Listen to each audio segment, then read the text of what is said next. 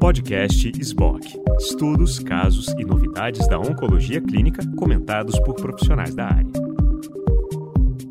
Olá a todos. O meu nome é Igor Morbeck. Eu sou médico oncologista no Hospital Sírio-Libanês em Brasília. Sou professor de medicina da PUC e atualmente faço parte da diretoria da Sociedade Brasileira de Oncologia e coordeno o grupo de tumores urológicos dessa sociedade. E hoje eu estou aqui com meu grande amigo, colega de trabalho, o Dr. André Fai. O Dr. André Fai também é professor de medicina da PUC, em Porto Alegre, é um super especialista em tumores geniturinários e que vai falar então para a gente sobre os highlights, sobre os tumores não próstata apresentados recentemente no Congresso Online em Chicago da ASCO. Então, Fai, muito bem-vindo. A ideia é que nos próximos 25 a 30 minutos a gente consiga colocar em perspectiva aquilo que foi colocado de mais relevante, que muda a prática de fato para os oncologistas do, do Brasil uh, em relação a tumores geniturinários. Bem-vindo. Igor, obrigado. É um prazer estar aqui contigo conversando sobre as atualizações de mais uma ASCO, eh, que de fato foi bastante importante eh, para os tumores geniturinários. Dois estudos apresentados na sessão plenária, um na, área de próstata, outro na área de sessão não próstata, e, e sem dúvida nós temos atualizações aqui que vão guiar as nossas condutas né, durante, durante algum tempo. Uh, eu selecionei aqui, Igor, alguns estudos, né, alguns para que a gente possa fazer alguns comentários rápidos e alguns para a gente tentar discutir um pouco mais, uh, estudos que de fato vão mudar a nossa prática. Uh, eu vou começar então trazendo algumas atualizações e dados que surgiram em câncer de rim. Muito rapidamente, Igor, a gente teve atualização uh, do estudo Keynote 426, atualizações de cinco anos de acompanhamento uh, dos pacientes que receberam pembrolizumab, axitinib versus sunitinib na primeira linha, e esse estudo mostrou e confirmou os dados que nós já sabíamos, que, já, que nós já conhecíamos, mas é sempre importante a gente ter dados mostrando um acompanhamento prolongado desses pacientes e mostrando a manutenção do resultado obtido. Né? E essa é uma comparação que foi feita porque talvez esse seja o primeiro estudo que mostrou um acompanhamento prolongado eh, de terapia anti-VEGF combinado com imunoterapia. Nós tínhamos os dados do Checkmate 214, né? e mostrando dados semelhantes, mas que permitem algumas comparações indiretas, né? Onde a gente vê talvez que ainda a combinação de imunoterapia com imunoterapia parece ter um platô no final dessa curva, né? Enquanto a, a combinação, o combo VEGF-IO permanece com bons resultados, permanece com benefício clínico importante, mas talvez lá no final da curva eh, a gente não tenha um platô que a gente vê com a combinação de imunoterapia. Então, acho esse é um estudo importante que eu acho que todo mundo deve eh, depois né, dar uma olhada nesses números, mas eh, o, a mensagem aqui é que o benefício foi confirmado no follow-up uh, prolongado.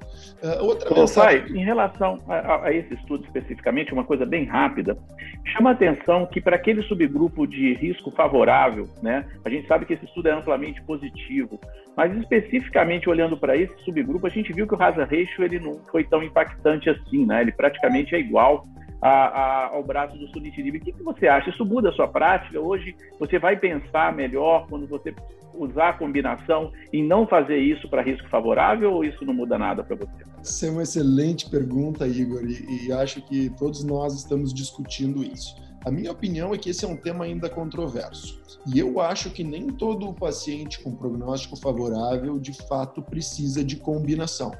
Entretanto, a gente não sabe quem são esses pacientes.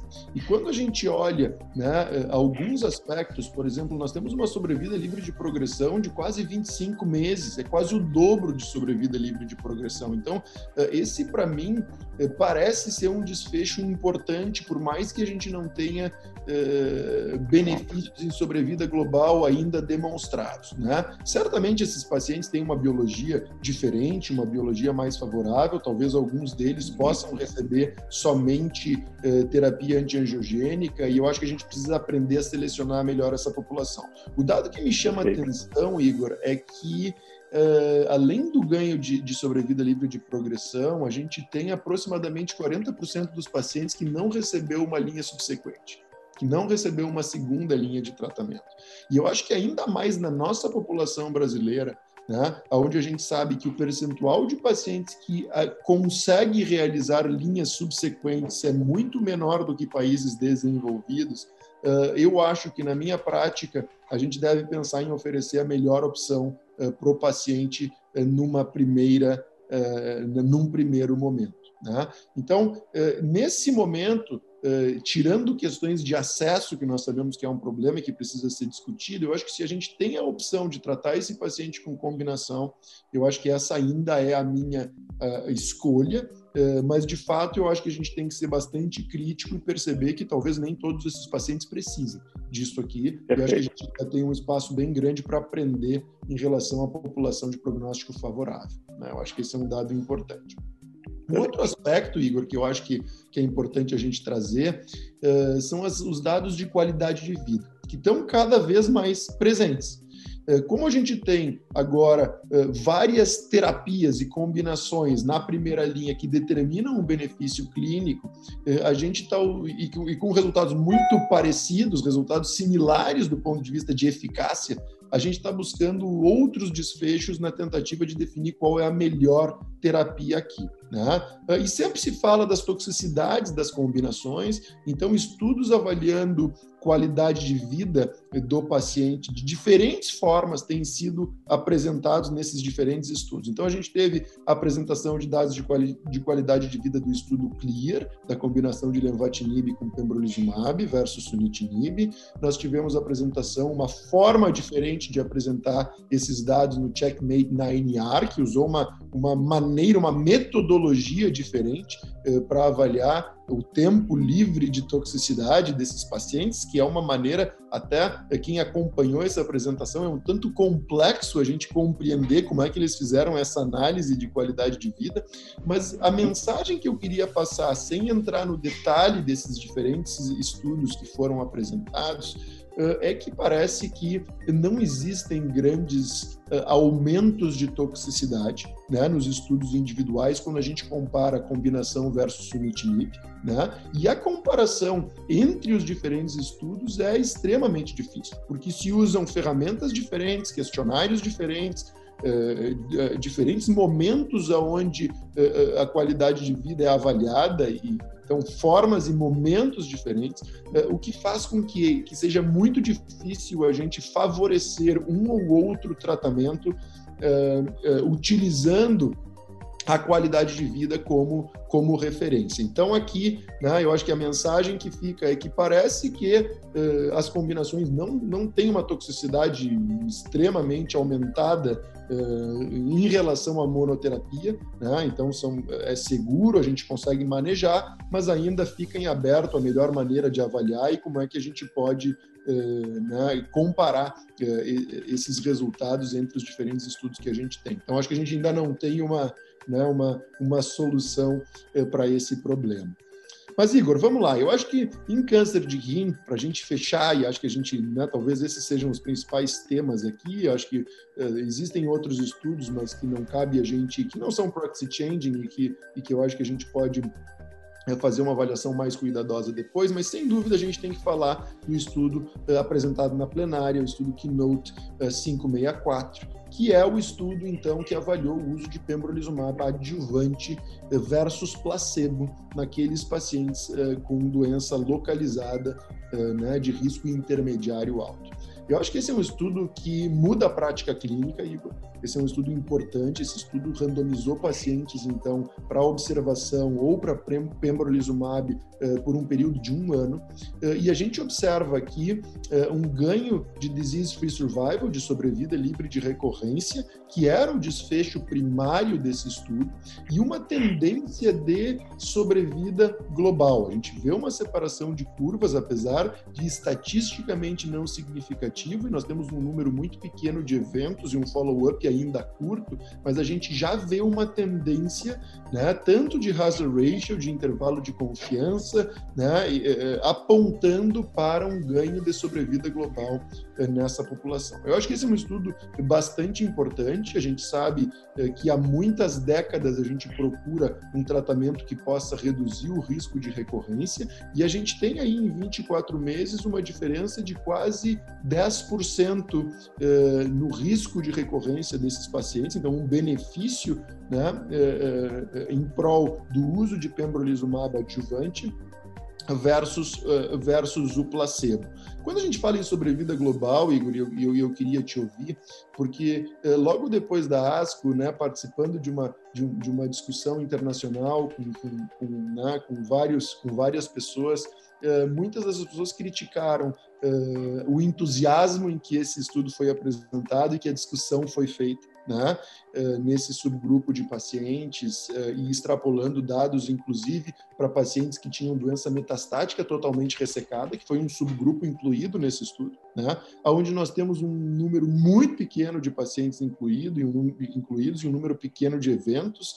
Né, então, muitas pessoas ainda eh, utilizando e interpretando esse estudo com muita cautela, né, querendo dados de sobrevida global e de um follow-up mais prolongado, né, é, é para de fato dizer é, que esse é um, que é um, né, que é um tratamento que de fato é, é, vai mudar de forma definitiva a nossa conduta. Eu te confesso que eu, a minha posição é que esse é um estudo proxy changing. Eu acho que a gente vai usar pembrolizumab nessa população de pacientes. Eu acho que é um tratamento relativamente bem tolerado. Claro que existem toxicidades imunorrelacionadas, mas eh, na maioria das vezes, na maioria dos pacientes, é um tratamento bem tolerado por um período de um ano.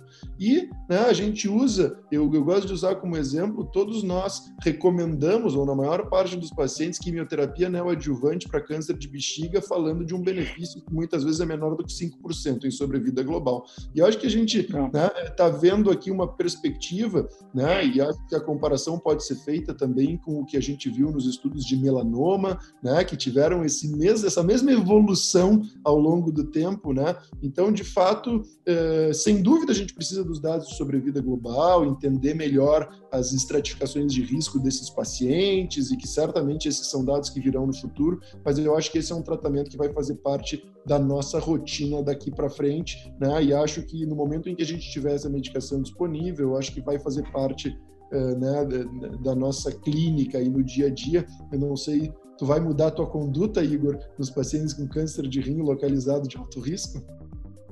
Então, eu acho que esse é o grande ponto. Eu só lembro aqui que, de fato, a, a gente já esperava um estudo positivo para essa população de pacientes há muito tempo. Esse estudo ele foi até um pouquinho além, né? ele não utilizou só a população de pacientes de alto risco, tiveram alguns pacientes de risco um pouquinho mais baixo, aqueles T2, né? É, com grau de fuma mais alto.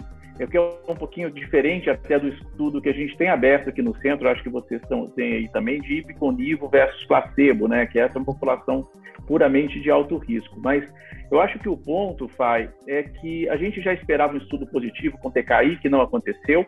A gente só teve um estudo que mostrou um disease survival, que é o estudo F-Track com sunitinib, e que, embora foi positivo para essa população de alto risco, todos nós tínhamos um receio muito grande por conta de toxicidade, né? Então, a, a, não era exatamente o endpoint, era um estudo positivo, mas o ponto é que dá anos de, de, de tratamento consultante, a gente sabe que é intolerável para a maior parte dos seres humanos, né? Então, isso é muito diferente de você dar um ano de pembrolizumab. A gente tem feito isso na nossa prática clínica em vários cenários diferentes de doença metastática, né? E sabe que o paciente tolera muito bem e é absolutamente possível. Então, eu concordo, eu acho que esse estudo é um estudo que muda a nossa prática, sim, principalmente que essa é uma população de alto risco de recorrência, né? Para aqueles pacientes de alto risco, mais de 50% deles recorrem. Então, a gente está falando realmente de uma população onde há uma necessidade claramente não atendida de um tratamento que pelo menos estenda esse período de recorrência. Mas o meu feeling é que em breve nós teremos algum dado de sobrevida, seja ele um dado daquilo que a gente está acostumado de ver em oncologia, em câncer de mama, em câncer de pulmão, que é aquela ordem de 4, 5% de benefício absoluto, acaba sendo muito dentro de algo como isso, né? Mas, de qualquer maneira, na minha opinião, esse estudo muda a prática desde que se tenha acesso a, ao pembrolizumab, né? Sem dúvida, absolutamente de acordo, e acho que é um estudo bastante importante, que também vai impactar, né, Igor, no que, que a gente vai fazer eh, nos pacientes que progridem, né, eh, uma vez é. tendo usado imunoterapia adjuvante. Bom, mas aí a gente Exato. uma mas hora é preocupação discutindo, discutindo é. né, as implicações Exato. desse estudo. Mas sem dúvida é um estudo muito importante, né, que eu acho que todo mundo tem que estar a par dessas informações. Igor, passando para os tumores uh, de bexiga, para os carcinomas uroteliais, né, que também uh, nós estamos tendo muitas novidades aqui, né? Uh, e eu acho que a gente teve, né, eu vou passar muito rapidamente aqui, conceitualmente, a gente teve alguns estudos utilizando uh, imunoterapia uh, combinado com quimioterapia num cenário neoadjuvante, né, em um desenho do estudo apresentado pelo Matt Kelsky, eh, na tentativa de preservação de órgão. Né? Eh, eu acho que esse estudo tem um conceito eh, super interessante, mostrando que, de fato, talvez seja possível fazer preservação de órgãos numa população específica de pacientes. E claro que aqui né, a gente vai aprender em relação a marcadores genéticos, moleculares, né? mas eu acho que é a primeira vez, é um estudo pequeno, né, com aproximadamente Isso. 60 pacientes, mas eu acho que é um estudo que traz um conceito que a gente vai começar a ver nos próximos encontros, nos próximos meetings, com resultados significativos e que talvez possam mudar a nossa prática. Da mesma forma, dois estudos um, é, importantes é, que combinam imunoterapia com radioterapia na preservação de órgão, na preservação de bexiga, né? É, então, também estudos né, é, é, que combinam alguns fazendo concomitante, né? E outros, na verdade, de forma sequencial, mas mostrando que a gente atinge um nível de resposta completa é, satisfatório, vamos dizer assim, próximo daqueles já vistos com quimio-radioterapia, mostrando que talvez essa possa vir a ser uma opção para esses pacientes. Mas o que eu quero destacar aqui, Igor, eu acho que eu, eu só gostaria de deixar, de deixar como mensagem de que talvez neoadjuvância, imunoterapia ou imunoterapia com rádio vai ser algo mais frequente na nossa prática quando a gente falar de preservação de órgão, e eu acho que a gente precisa ter um follow-up desses estudos que foram apresentados para de fato ver como é que isso vai evoluir na nossa prática. Acho que não mudam a nossa prática clínica hoje, mas eu acho que de alguma forma nos ajudam a compreender melhor esse espaço né, do tratamento com preservação de órgão. Mas o que eu quero chamar a atenção aqui é de um estudo que, que é a atualização de cinco anos né, do Keynote 052, que é o estudo de pembrolizumab em pacientes, a coorte de pacientes inelegíveis a cisplatina. Né? Todos nós sabemos né, que inicialmente um, Inclusive, essa medicação foi aprovada e nós tivemos depois né, uma, uma modificação de aprovação pelo FDA somente para aqueles pacientes PDL1 positivo, né, uh, que é de fato a população que mais se beneficia dessa estratégia. Uh, e então a gente tem agora uma, uma, uma publicação, um reporte de um follow-up prolongado, que eu acho que é extremamente importante para a tomada de decisão, porque justamente na ASCO do ano passado nós tivemos a plenária do estudo Javelin 100 que mudou cenário de tratamento do paciente inelegível à platina. Né? E muitas pessoas, depois daquela sessão plenária, que determinou quimioterapia seguido de manutenção com, com avelumab, com imunoterapia, muitas pessoas questionavam o papel da monoterapia uh, isolada né, no paciente inelegível à platina. Né? Uh, e passou-se a dizer assim, bom, mas se esse paciente é inelegível, nós podemos tratar esse paciente com carboplatina e gencitabina, seguido de manutenção, o espaço vai ser muito pequeno. E, de fato, eu acho que sim. De fato, eu acho que, que, que essa publicação não modifica essa conduta. Eu acho que o estudo Javelin ainda é o estudo determinante de conduta, mas o que a gente observa aqui é que existe uma população de pacientes que, de fato, tem respostas prolongadas eh, com eh, o uso de pembrolizumab na doença inelegível à platina. Nós temos aí uma taxa de resposta com esse tratamento perto de 29%, uma sobrevida de 11,3 meses no geral, e quando a gente olha especificamente para aquela população eh, PDL1 positiva, a gente vê de fato quase dobra né, os resultados né, quando os desfechos, tanto taxa de resposta quanto, quanto desfechos relacionados à sobrevida, o que traz de novo uma controvérsia em relação ao PDL1, se de fato ele é preditivo de resposta ou se a gente só está selecionando pacientes de melhor prognóstico, né? É, mas a mensagem que eu tiro aqui, Igor, é que de fato, depois de cinco anos de acompanhamento, nós temos quase 20% dos pacientes, 19% dos pacientes vivos, né? o que é um número significativo quando a gente uhum. fala carcinoma urotelial não elegível à platina, então acho que esse é um número importante de a gente ter em mente e que mostra que talvez para uma população selecionada né? Uh, que talvez tenha uma doença somente linfonodal, que não tenha doença visceral, que não tenha um grande volume de doença, que seja PDL1 positivo, né? e que tal, ou que talvez tenha algum critério uh, para não realizar quimioterapia, talvez essa população possa ser bem tratada né? com imunoterapia numa primeira linha de tratamento, e talvez a gente tenha um espaço para isso né? de uma forma uh, menos agressiva, entre aspas, quando a gente tira a, a quimioterapia da jogada. Então, para mim, essa é a leitura uh, desse estudo. Eu não sei como é que tu pensa e como é que tu viu essa apresentação. É, eu concordo com cada palavra que você disse, Fai. Uh, realmente me impressionou, assim, quase 20% da população viva cinco anos numa população de doença metastática é um resultado espetacular, né? Então, uh, o que, que, eu penso hoje? Eu acho que é uma opção muito sólida para uma população de pacientes que não pode receber nenhuma quimioterapia. Né? É, eu acho que, de fato, os dados do ano passado do Javelin Blair é um dado muito interessante, inclusive para aquela população de pacientes platina inelegível. Né? Isso abriu um leque de, de, realmente de uma possibilidade de algo mais eficiente para essa população, que a gente sabe que tem resultados inferiores a carboplatina em comparação à cisplatina. Então, a, essa manutenção de, de, imunoterapia, ela realmente ela foi, favoreceu bastante esse grupo. Mas existe um cenário em câncer de bexiga que não é desprezível, que é uma população de pacientes idosos e bastante doentes, né? Recentemente, recentemente, eu digo há um ano e meio atrás, é, me procurou uma senhora com um quadro demencial grave, 85 anos de idade, comprometimento de função renal e com uma doença muito avançada na bexiga e na pelve como um todo.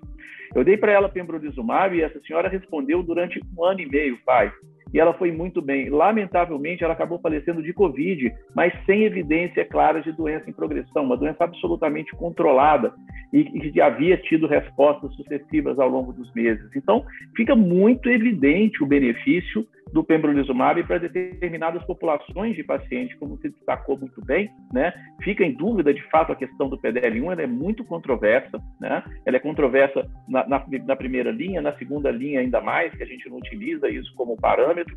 Então, mas de qualquer maneira, a gente sabe que esses pacientes existem, né? É, um, só para exemplificar aqui, eu participei daquele estudo com a telisodizumab muitos anos atrás, o estudo SAúl. Eu tive um paciente que entrou em remissão completa de uma doença linfonodal extensa com uma dose apenas de ateso. Ele saiu do estudo por outras razões, mas esse cara está vivo sem doença até hoje, lá se vão mais de cinco anos. É impressionante. Eu, fui, eu participei do estudo SAúl, inclusive eu sou autor desse estudo e eu tenho um paciente com resposta uhum. completa até hoje. Né? Então, assim, eu, eu, acho, é eu, acho, que de fato o que a gente tem que aprender aqui é, é, como, é que, como é que a gente seleciona esses pacientes. Né? E sem dúvida o PDL1 não é a resposta é. para esse critério de seleção, né? É, mas, mas eu acho que esse é um campo que está evoluindo bastante. Igor, próstata, né? Próstata, né? Também tivemos estudos apresentados na sessão plenária e tivemos estudos assim, né? Que despertam bastante eh, discussão, né? Em relação ao futuro do tratamento do câncer de próstata. Traz para gente, Igor, né? O que que tu selecionou para que fique como mensagem dessa ASCO 2021?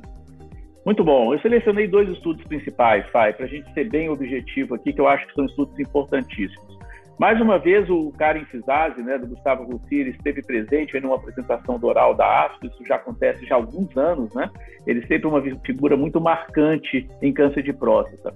Bom, ele, ele, então, ele apresentou os dados num estudo muito esperado, que ele vem conduzindo há muitos anos, que é o estudo PIS-1. Né? Então, o estudo PIS-1 é um estudo de fase 3, ele tem um desenho fatorial do tipo 2 para 2, que são quatro braços de tratamento, mas cada dois braços podem ser analisados em separado.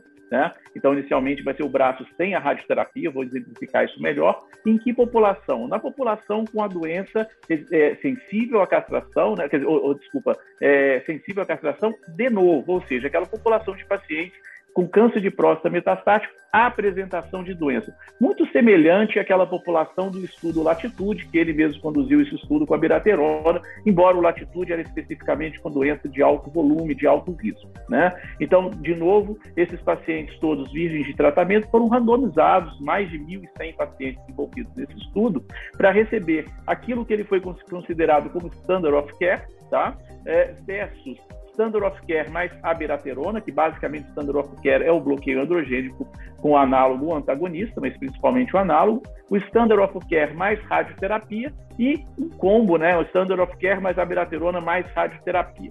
Bom, esse estudo teve um detalhe importante, uma emenda importante, porque, como eu disse, ele já vem sendo conduzido desde 2013. E de lá para cá, muitas mudanças para melhor, obviamente, aconteceram no tratamento do câncer de próstata metastático. Uma delas foi o estudo Chartres, que incorporou o docetaxel como um padrão de tratamento para essa população de pacientes. Então, teve uma emenda nesse protocolo, onde os pacientes, a partir de 2015, o docetaxel foi permitido, né, é, como, como parte do Standard of Care, e em 2007 para 2018, quando os dados foram então fechados e, pra, e entraram para análise, o docetaxel foi mandatório de uma maneira geral. Então, vocês vão perceber que nesses braços de tratamento do estudo uh, PIS-1, existe um braço que foi analisado que é um braço de um super combo, né? Nós estamos falando de standard of care, mais abiraterona, mais docetaxel e mais ou menos radioterapia aí, mas a radioterapia nós vamos deixar de fora dessa análise. Mas o ponto principal é que o objetivo primário desse estudo eram dois, sobrevida global e sobrevida livre de progressão. Né? E em relação à distribuição desses pacientes, a maioria deles, isso é importante falar, eram doenças de alto risco, possivelmente doenças de alto volume tumoral, embora não esteja muito claro na literatura, aqui nessa apresentação dele, quem eram exatamente esses pacientes de alto volume, de alto risco. Tá? É, mas eles eram em 57% dos pacientes. O docetaxel também foi utilizado nessa combinação na maioria dos pacientes. 60% deles fizeram docetaxel e 40% deles não fizeram de uma maneira geral. O docetaxel, quando utilizado, foi dado por seis ciclos e a biraterona foi dado por um período mínimo assim de 30 meses. Então foi bastante prolongado o tratamento. Então 31 meses foi a mediana para a biraterona e seis ciclos para a docetaxel. E o que esse estudo mostra em termos de sobrevida global é mais um estudo positivo em câncer de próstata metastático sensível à castração. Então, uma mediana bastante relevante dos pacientes, 4,5 anos para esse braço de combinação que tem abiraterona mais ou menos docetaxel e versus o standard of care, que é basicamente hormonioterapia. 4,5 anos versus 2,2 anos, um hazard ratio de 0,54, tá? E realmente uma, uma diferença é, significativa em termos de risco de progressão de doença. Quer dizer, é, a gente está falando aqui de um estudo muito positivo, tá? Que teve um P com alta significância e redução do risco de progressão aí na ordem de 36%, bastante relevante, de uma maneira 46% né, bastante relevante de uma maneira geral. Então, essas análises de subgrupo também, pai, elas mostram um benefício independente do subgrupo que foi uh, uh, utilizado, tá? Independente de alto volume, baixo volume, se fez ou não radioterapia. Uh, então, de uma maneira geral, os pacientes se beneficiaram de maneira muito ampla. Um outro endpoint que eu gostaria de destacar nesse estudo, que foi um endpoint secundário, foi o tempo para evolução para a doença resistente à castração. Isso é um dado muito legal, porque quando a gente tem um fenótipo de doença agressiva, que é a doença, a doença metastática de novo, a gente sabe que a chance desse paciente evoluir para uma doença resistente à castração é muito alta e rápida. Né? E esse estudo mostrou que, de fato, essa combinação né, de uh, uma terapia endócrina combinada com o docetaxel, ela também aumentou esse período, tá? Mais uma vez, a mediana em anos foi de 3,8 versus 1,5, com rasa ratio de 0,4, e isso foi bastante semelhante para a população que tinha de maneira obrigatória também o docetaxel, quer dizer, isso foi até melhor, o rasa ratio foi de 0,38 quando você acrescenta nesse combo o docetaxel, né? Então, é, é um estudo positivo, claramente é um estudo que a gente ainda precisa avaliar com cuidado, porque existem algumas questões aqui para serem avaliadas melhor.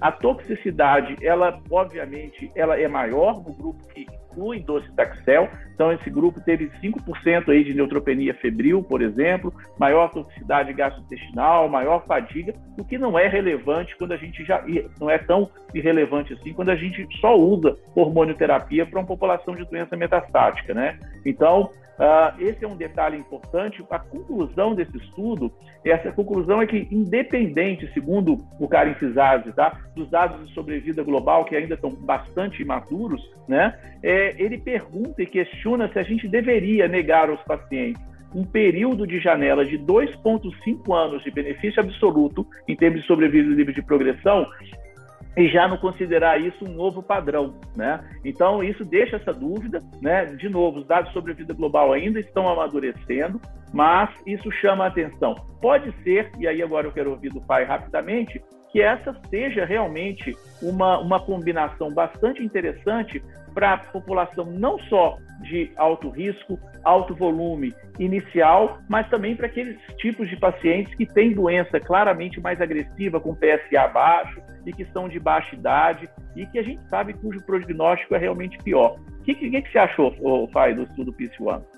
Igor, excelente, excelente revisão do estudo e eu acho que esse é um estudo super importante. E eu te confesso que os números também me impressionaram, porque eu acho que uma diferença numérica absoluta de dois anos e meio é, é algo que poucas vezes a gente vê em oncologia. São poucas os pois é. poucos é. tratamentos que a gente está acostumado é meses, né? A gente fala em três meses de diferença. Exatamente. Então eh, me chama a atenção, Igor, porque eu te confesso que depois dos dados publicados no ENZAMET e no Titan eu tinha uma expectativa diferente em relação a esse estudo. Né? Eh, assim, eu não, eu não esperava encontrar uma diferença tão grande com a adição de docetaxel, porque quando a gente observa na análise de subgrupo dos pacientes do Titan e do Enzamet, que fizeram tratamento concomitante docetaxel seguido de um novo agente hormonal, uh, a gente não viu o benefício. Não mostrou a diferença. É.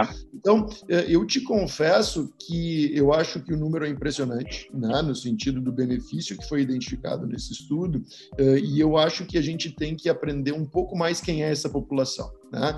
Uh, será que a gente está avaliando aqui só os pacientes de novo, ou o paciente com um perfil biológico mais agressivo?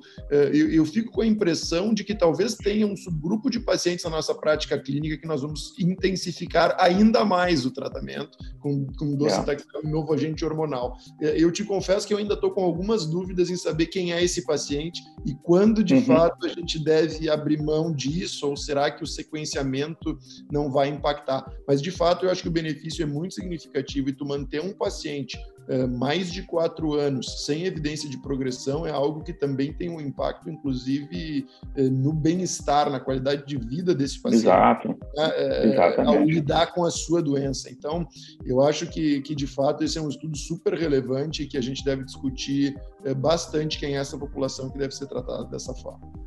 Eu também acho. Eu queria até falar mais dele, mas eu acho que em benefício do tempo a gente vai passar para o último estudo, Pai, que é exatamente o estudo da plenária, né? É, é o estudo bastante esperado, o Vision Trial. Para gente que faz uro-oncologia prioritariamente, a gente sabe e vem acompanhando essa evolução, né? É, do lutécio PSMA como um tratamento ativo para essa população de pacientes de câncer de próstata. Então, esse é o primeiro estudo, fase 3, é, que endereça exatamente esse, esse radiofármaco para essa população de pacientes. Né? E aí a gente vai falar um pouquinho dos critérios de elegibilidade desse estudo, né? que é um estudo, então, americano, né? ao contrário do que a gente via vendo de evidência até então na Austrália, com o Michael Hoffman, agora foi um, um, outro Michael, né? o Michael Morris, um oncologista do Memorial, que conduziu, então, esse estudo agora como PI Uh, ah, para uma população de pacientes, pai, que é uma população de pacientes que já recebeu previamente tratamentos. Então, um ou dois regimes de taxanes, é, mais de um tratamento com um novo agente hormonal, né? E esses pacientes, então, eles foram randomizados para receber, então, uh, um tratamento com, com lutécio PSMA versus aquilo que ele considerou como standard of care. E aí tem alguns detalhes sobre esse standard of care, né? Isso não ficou muito claro quem eram esses pacientes, por que, que isso foi standard of care, o que, que foi isso. Então, hoje a gente sabe que esse standard of care é basicamente corticoide e suporte clínico. Não era permitido uma quimioterapia com cabazitaxel, não era permitido um rádio 223, não era permitido um outro agente hormonal aí na sequência, daquilo que já tinha feito anterior, fazer uma troca. Então, esse standard of care, realmente, ele ficou um pouco pobre em termos de tratamento ativo, né? É, de uma maneira geral, esse foi o desenho do estudo, numa randomização 2 para 1, os pacientes receberam teste versus standard of care.